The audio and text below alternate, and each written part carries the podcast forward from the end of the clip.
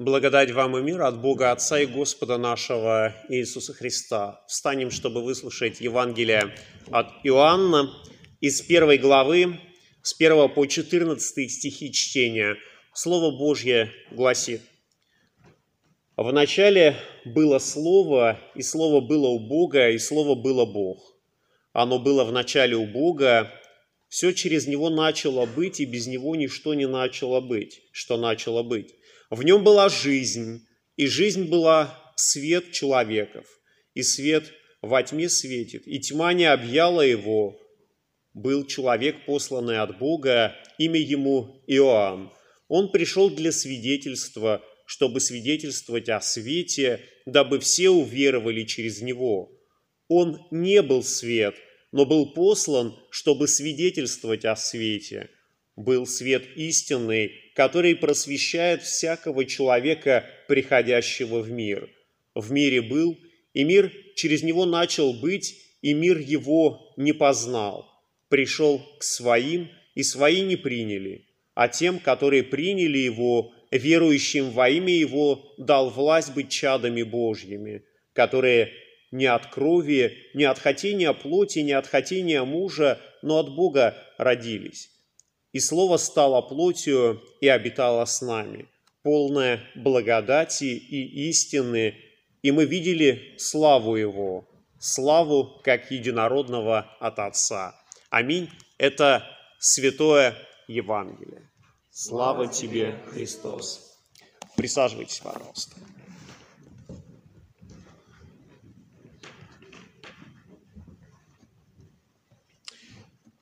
Когда мы читаем рождественские Евангелия, то мы можем обратить с вами а, внимание на то, как по-разному а, евангелисты а, объясняют то, что произошло в ту великую ночь, когда Сын Божий воплотился. К примеру, евангелист Лука очень точно, детально и тщательно пытается представить, что произошло, когда это было, указывает и на правителей, и говорит нам и о Кверинии, говорит нам о переписи, которая была, и э, рассказывает все обстоятельства, как это происходило с земной точки зрения – когда мы читаем Евангелиста Матфея, то мы видим э, события такого космического масштаба, показывающие показывающие, что Рождество Христово – это не только перепись по всей земле, когда все народы пришли в какое-то движение, но это нечто большее, так что мудрецы на Востоке видели чрезвычайно яркую звезду, которая показывала им о том, что действительно произошло событие такого глобального космического масштаба, и что они должны прийти и а, поклониться этому рожденному царю. А, евангелист Иоанн тоже особенно говорит нам о Рождестве Христовом, не вдаваясь в какие-то земные подробности, но наоборот, отсылает нас прежде всего к вечности – и говорит нам Иоанн о том, что а, рожденный Христос, это, а, что Он появился в этот мир не тогда, когда в Вифлееме Дева Мария дала ему земную жизнь, а что Христос является предвечным Словом Божьим, которым были сотворены небеса и земля, и что Он а, был прежде всего. Все через Него начало быть. И, конечно, таким апогеем рассказа о Рождестве Христовом у евангелиста Иоанна мы видим стих 14, который нам говорит, «И слово, стало плотью и обитало с нами». Полная благодати и истины, и мы видели славу Его, как славу единородного от Отца. И вот трое из евангелистов нам показывают, что произошло в те далекие годы, когда Сын Божий родился а, родился в этот мир. И мы с вами понимаем, что каждый день или каждую ночь э, в мир рождается огромное количество людей. Много людей приходят э, в нашу земную жизнь, и судьба их абсолютно разная. Но тот, который родился тогда в Вифлееме, он значительно отличается от всех других. Мы можем предположить, что в ту рождественскую ночь а, были и другие семейные пары, которые ожидали первенца. И, возможно, в связи с этой переписью, которая была, как сказано Лукою, по всей земле, многие отправились в путешествие. Возможно, что кому-то не просто не хватило места в гостинице, как это было с Иосифом и Марией, а возможно кто-то даже до населенного пункта не дошел и э, родил своего ребенка где-нибудь в поле или в горах или где-то еще. Все могло произошли, но произойти. Но вот эти обстоятельства смирения, э, воплощения Христова, они э, показывают нам, что Христос действительно пришел смиренный и кроткий. И э, не было места в гостинице, и они поселились где-то в хлеву, и Христос был согреваем э, теми животными, которые там находились. Но даже э, учитывая вот эти все обстоятельства смиренного э, рождения Сына Божьего, мы должны размышлять о было ли вот это вершиной смирения а, земные обстоятельства или все-таки что-то большее? Конечно, смирение Христа заключалось не в том, что а, не было места в гостинице. Если бы Христос, а, сын Марии, родился не в хлеву, а в домашней обстановке, в уюте, то означало ли бы это, что Христос не проявил смирение? Ни в коем случае нет, потому что смирение Христа заключалось не в том, что э, не было какого-то уюта, не было своей домашней привычной обстановки, а смирение Христа заключалось в том, что вечный Божий Сын принимает человеческую плоть. Смирение Сына Божьего заключается в том, что Он становится одним из нас – и поэтому все обстоятельства Рождества Христова, как они описаны евангелистами, они действительно показывают смирение, но истинное смирение заключается в том, что Сын Божий стал подобен нам. Те же руки, ноги, голова, те же чувства, эмоции, переживания. Он уподобился нам во многом. Он уподобился нам практически во всем, как мы читаем в Слове Божьем, кроме греха. У Сына Божьего не было а, никакого греха. И о Рождестве Христовом а, первыми узнали а, люди, которые несли ночную стражу недалеко от Вифлеема, в поле. И вот ангелы им возвестили, ангел сказал, «Я возвещаю вам великую радость». И эта радость, она оказалась не только здесь, на земле, потому что спасению, а, рождению Христа возрадовались не только на земле, но также и на небесах. Мы читаем у евангелиста Луки, что когда ангел возвестил это, то небеса были открыты, и ангельский хор воспевал слава Вышних Богу и на земле мир, и в человеков, и в человеках благоволение. И вот мы видим, что ангелы тоже радуются этому. Ангелы радуются, что Сын Божий приходит в этот мир.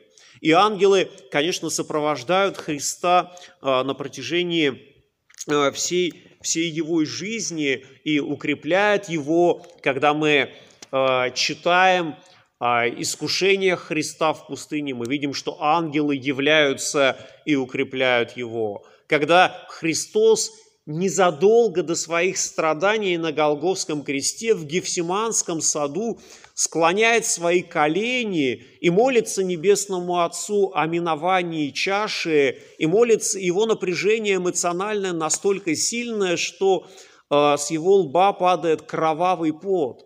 И опять же написано, что ангелы являются и укрепляют его. И когда Христос а, воскресает, мы тоже видим снова ангелов, которые возвещают нам благую весть, возвещают нам о том, что Христос воскрес.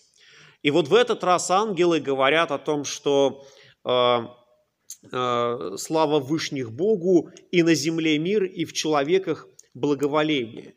И с этого времени, по сути дела, начинается исполняться вот эта благая воля Божья, благая, угодная и совершенная. Конечно, она и до Рождества Христова тоже исполнялась а, через людей, через стихии этого мира. Иногда Господь использовал а, животных и рыб, а, но с этого момента, когда Сын Божий воплощается в наш земной мир а, воля Небесного Отца начинает действовать особо. Она начинает действовать через Сына Божьего, который и пришел для того, чтобы исполнить волю Божью.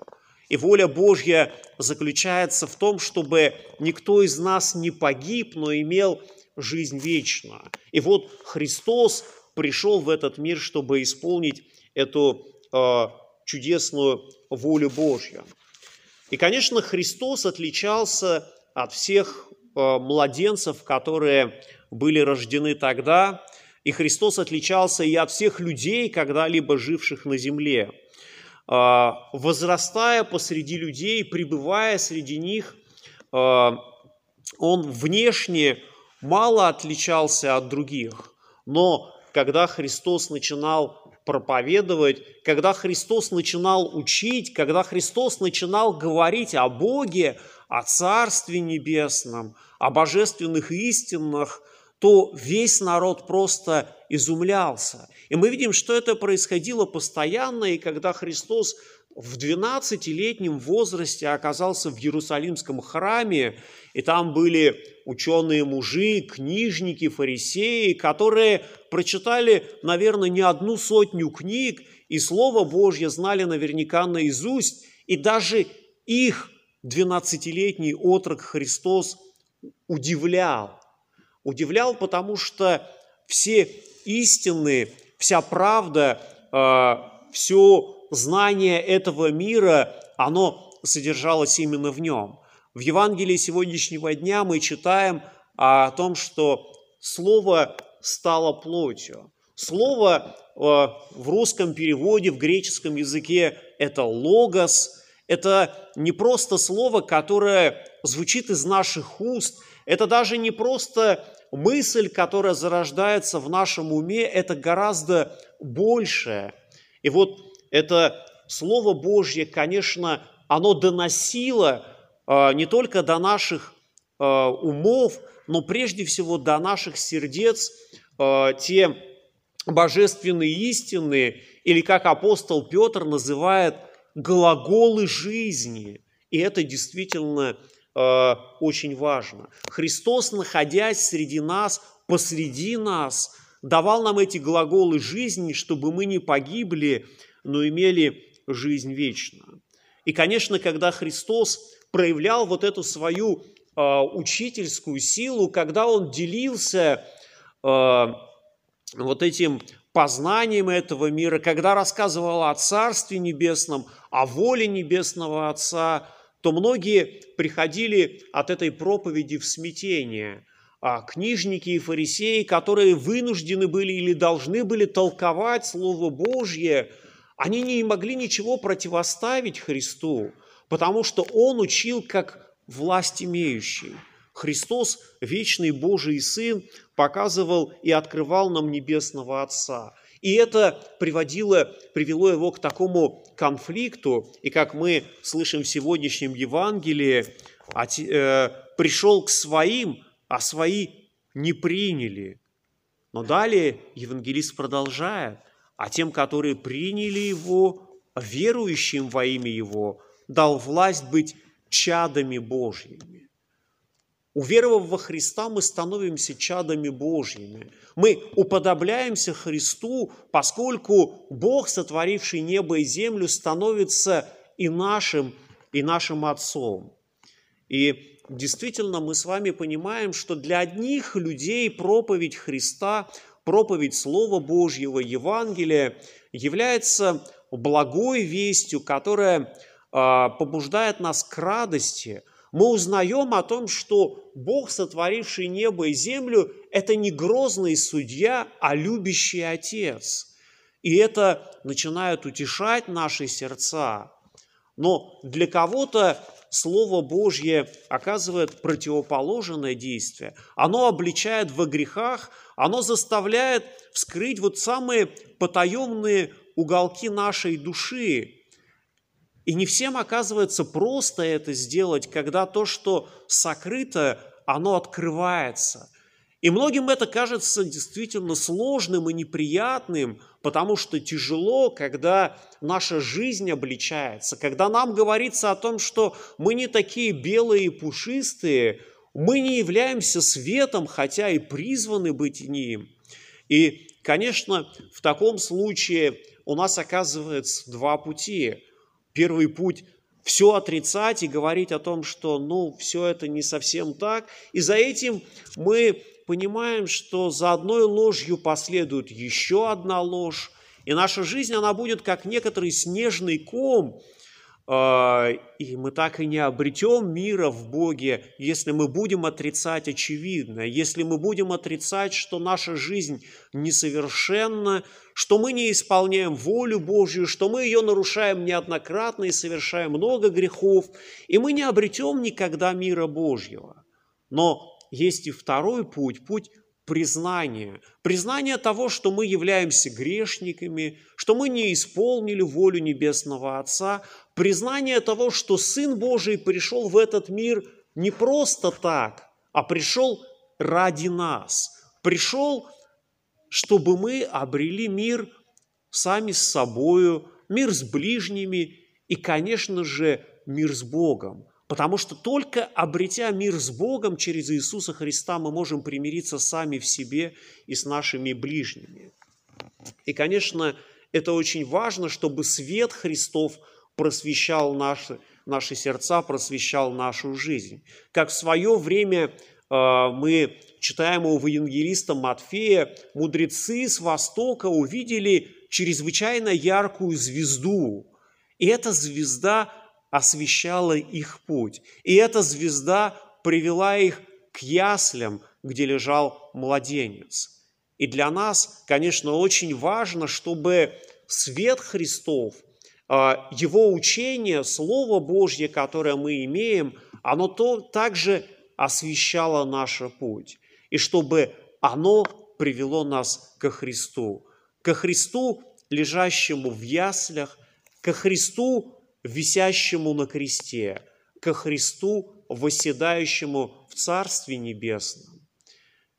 И будем молиться, чтобы Рождество Христово стало для нас таким светлым праздником, который указывает нам путь не только в Вифлеем, не только на Голгофу, но также и а, в Дом Небесного Отца, куда Христос вошел а, и приготовил для нас обители. И мир Божий, который превыше всякого ума, соблюдет сердца ваши и помышления во Христе Иисусе. Аминь.